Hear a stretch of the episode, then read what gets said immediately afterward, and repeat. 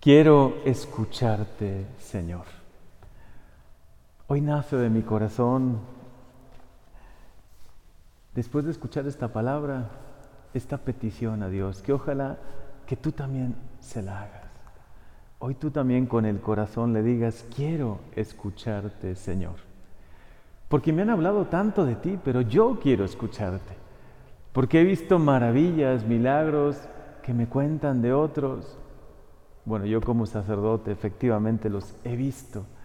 He visto a este Dios bueno, misericordioso actuar, obrar milagros, cambiar vidas, transformar corazones.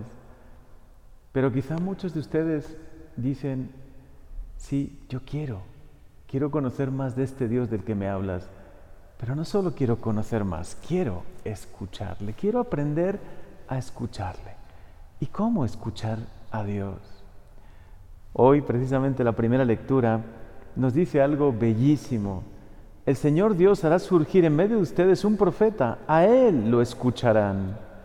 Pondré mis palabras en su boca. Dios nos habla por medio de los profetas.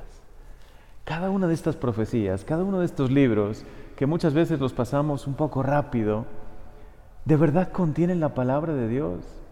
Y Él mismo, fíjense lo que dice en Proverbios, dice, Hijo mío, guarda mis palabras, conserva como cosa preciosa mis consejos, observe mis órdenes y vivirán. Guarda mi enseñanza como la niña de tus ojos. Es decir, Dios de verdad tiene palabras de vida para ti, palabras de consuelo, palabras de esperanza, y aquí están en este libro, en este libro que es la Biblia, que es la palabra de Dios, que quien la empieza a conocer se enamora de ella, quien de verdad la lee con calma y sobre todo guarda esas palabras en el corazón, terminan dando un fruto maravilloso. Hoy a esto nos invita el Señor, a que aprendamos a escucharle. ¿Y cómo aprender a escuchar a Dios? En primer lugar, nos habla en su palabra. Hay un método, se puede decir, un sistema para leer la palabra de Dios con más fruto, para que no la leamos solo rápidamente. Se llama la lección. Es decir, primero, el primer paso es una lectura. La lees con detenimiento, como recorriendo cada uno de estos parajes que, o metiéndote en cada una de estas escenas que el Evangelio te narra, viendo los colores, los árboles, las montañas. Por ejemplo, el Evangelio de Zaqueo, pues viendo cómo se sube a ese árbol. Es decir, es una lectura pausada, una lectura donde parece que lo estás viendo, ¿no? Lee con calma la palabra de Dios. Después viene la meditación, que es meditar. ¿Qué te llama más la atención? Por ejemplo, de ese pasaje de Zaqueo. Te llama la atención que quiso ver a Jesús. Hay como una palabra que quisiera subrayar. Quiere ver a Jesús, quería ver a Jesús. Por eso hace todo lo que puede para subir a ese árbol y ver al Señor. Y medita, medita cómo ve al Señor, cómo Jesús levanta sus ojos, lo mira y le dice, saqueo, baja pronto. Y después de la lección, la meditación, viene la contemplación. Quédate contemplando ese momento. Contemplar es como cuando ves un paisaje que te cautiva, una puesta de sol, un atardecer, o un amanecer, o un campo lleno de flores, o los colores del mar, que te quedas como extasiado viéndolo, ¿no? También quédate sin tiempo contemplando, contemplando ese momento, esa escena, ese encuentro con Jesús, porque lo repite contigo, porque Jesús también se encontrará contigo en medio de, de esa lectura del Evangelio que no es solo una lectura, es una meditación de la palabra de Dios. Dice el Evangelio que María guardaba todas esas cosas en su corazón. Nos da un secreto, María, guardar todo en tu corazón.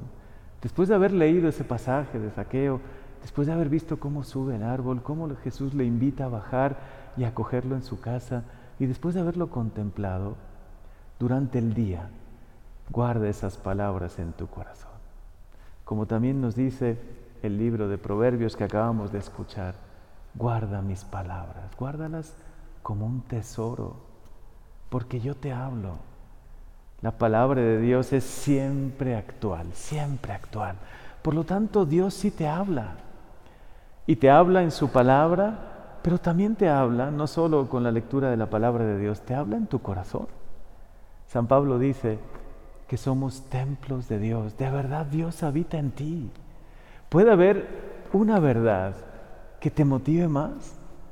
Que Dios está en tu corazón cada mañana, cada vez que emprendes algún proyecto, cuando vas al trabajo, cuando estás un poco triste por algo, recordar que Dios habita en tu corazón va a ser tu mayor alegría y aprender a escuchar la voz de Dios en tu corazón. Lo llamamos conciencia. Es lo más íntimo de nosotros. Es, por así decir, nuestro corazón donde sabemos que ahí habita Dios. Y Dios te dice, te inspira muchas cosas. Si vas haciendo el oído sensible a su voz, cada vez lo escucharás más.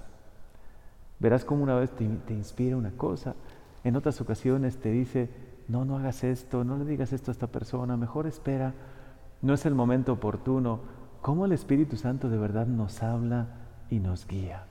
Hoy dice este salmo algo bellísimo, Señor, que no seamos sordos a tu voz, que no seamos sordos a tu voz, porque tú nos hablas, Señor.